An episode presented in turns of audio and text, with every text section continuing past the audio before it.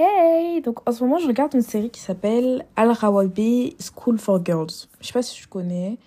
Euh, en gros, c'est une série, euh, bref, c'est une série arabe, euh, des pays arabes et tout, qui est vraiment juste super, super cool. Mais c'est pas la série dont on va te parler. En fait, la série, elle aborde différents thèmes. En fait, elle parle de l'adolescente. Donc, on voit, on voit des, des filles, comme j'ai dit, Skilled School for Girls. Donc, on voit des filles adolescentes, quelles est les sphères dans lesquelles elles évoluent et quels sont leurs combats quotidiens à peu près.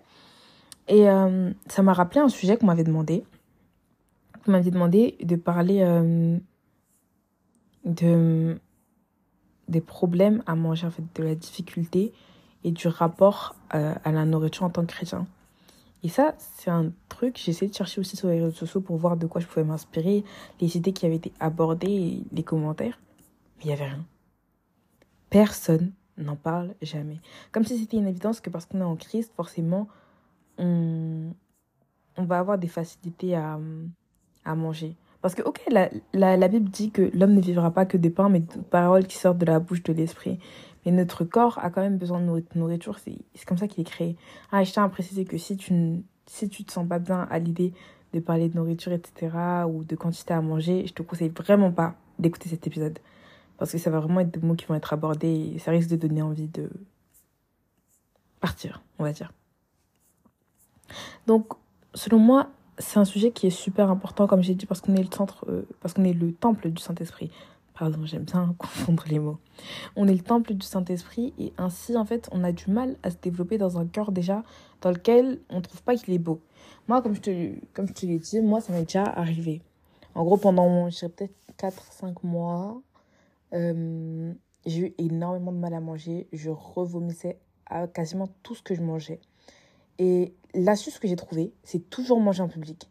Au lieu de manger par exemple chez moi, où je vais avoir la tentation de vomir, je vais manger en public parce que, en fait, tu peux pas te permettre.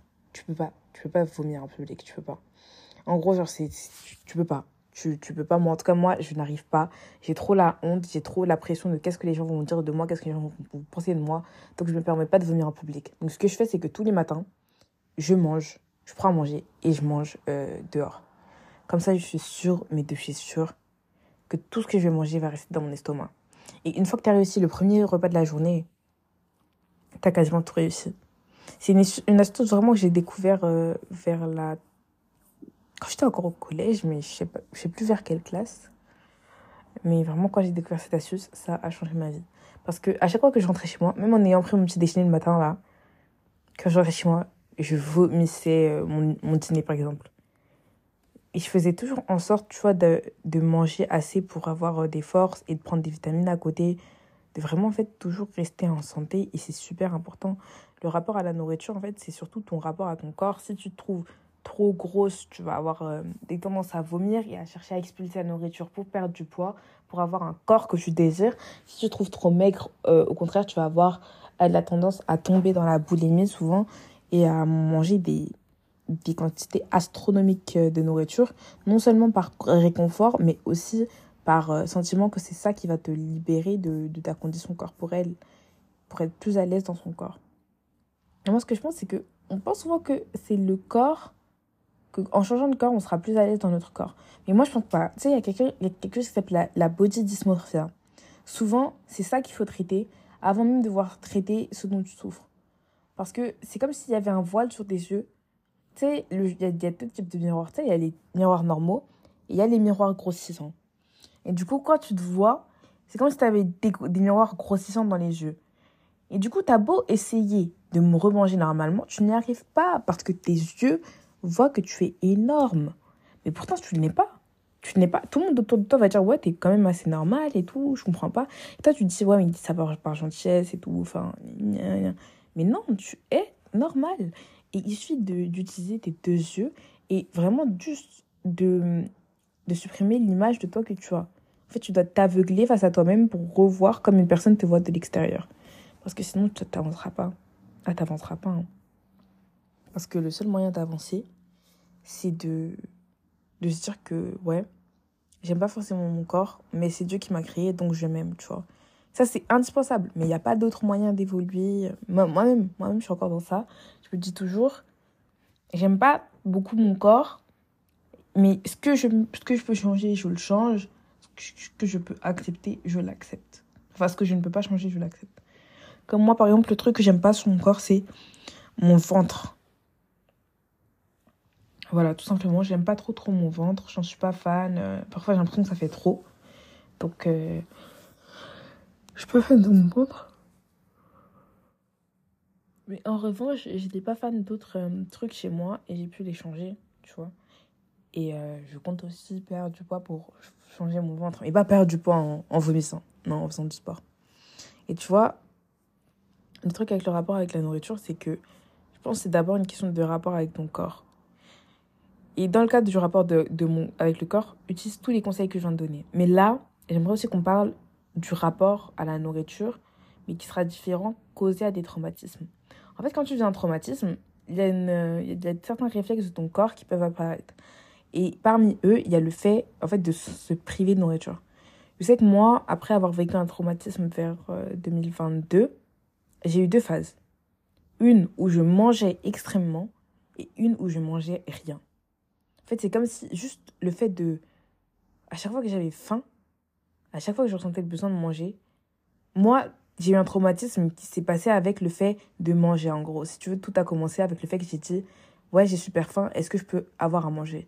Donc maintenant, à chaque fois que j'ai envie de manger, il y a une partie de moi qui dit, mais c'est ça la cause du problème, donc pourquoi tu recommences à vouloir manger, tu vois? Et Pourtant, à côté, il y a une autre partie de moi qui dit, mais tu as besoin de manger, enfin, tu en as besoin pour ton corps. Et si toi aussi, tu as des traumatismes qui sont liés à la nourriture, là, ça va être plus profond, ça va être plus en profondeur. Parce qu'en soi, c'est pas tant les effets de la nourriture qui te font peur, mais c'est le fait de manger. Et dès le moment où c'est le fait de manger qui te fait peur, là, il y a toute une autre mécanique qui va derrière. Quand je parlais du corps, je parlais vraiment de la façon dont tu vois ton corps et dont tu vas vouloir le façonner en changeant tes habitudes alimentaires.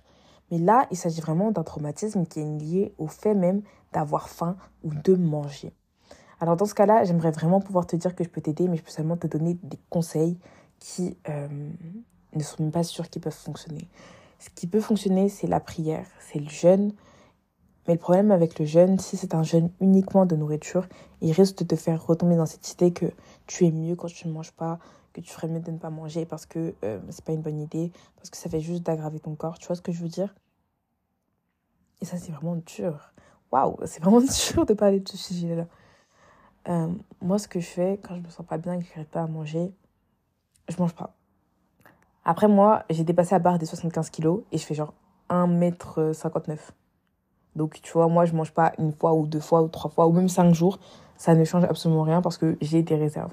Si tu es en dessous des 60 kilos, tu peux pas te permettre de ne pas manger. Sinon, ce que je fais vraiment quand c'est trop, trop, trop, trop, trop, trop critique et que ça fait plusieurs jours que je mange plus, je mange un fruit. Tu vois? Je mange un fruit. Je mange des petites choses comme ça. Je mange des choses qui me font plaisir. Ou carrément, je peux même aller me chercher un tacos. Mais quand tu as peur de manger, soit mange en groupe, ou soit mange des choses que tu aimes. Mange ton plat préféré. C'est la seule solution. Moi, quand j'avais, quand j'arrivais vraiment plus à manger, j'allais me chercher euh, un truc à manger qui euh, ravivait une odeur réconfortante, qui me mettait à l'aise et je le mangeais. Moi, j'allais chercher toujours mon kebab préféré et je le mangeais.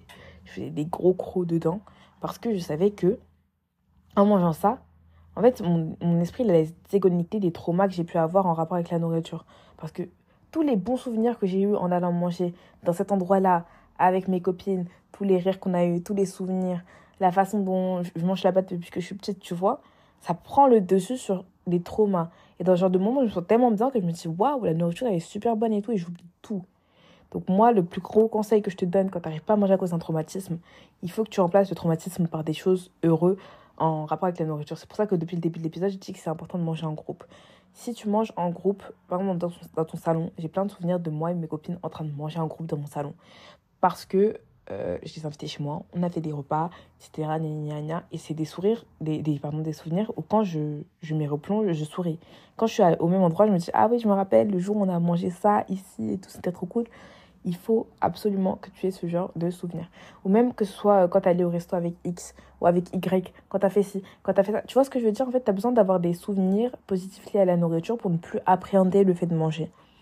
Parce que personne ne te le dit, mais c'est important de manger. Tout le monde dit oui, 5 fruits et légumes par jour, 5 fruits et légumes par jour. Je ne mange pas 5 fruits et légumes par jour. Il y a des fois où j'ai même pas la force de manger pendant 3-4 jours. Mais bon, garde en tête mes conseils. Tu manges euh, le, le, max que tu peux, tu manges en dehors de chez toi parce que tes, traumas et tes habitudes mauvaises peuvent être liées même avec le fait que tu sois chez soi. Ensuite, ensuite, pardon. Ensuite, tu vas venir manger des choses que tu aimes. Quand tu n'as pas la force de manger, tu manges uniquement des choses que tu aimes et des odeurs qui te rappellent des souvenirs réconfortants, tu vois. 3. Tu ne manges euh, jamais en laissant libre place à ta pensée. Et 4. Tu n'oublies jamais de prier avant de manger. Tu n'oublies jamais de prier avant de manger.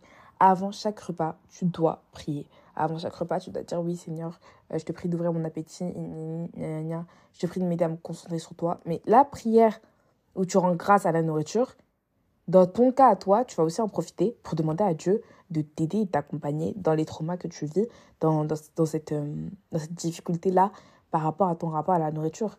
Bénis ta nourriture de façon à ce que ce soit une nourriture qui, euh, qui t'aide à changer. Parce que tu n'as pas l'impression que Parfois, on n'a pas l'impression, mais les petits mots dans la prière, ils changent tout.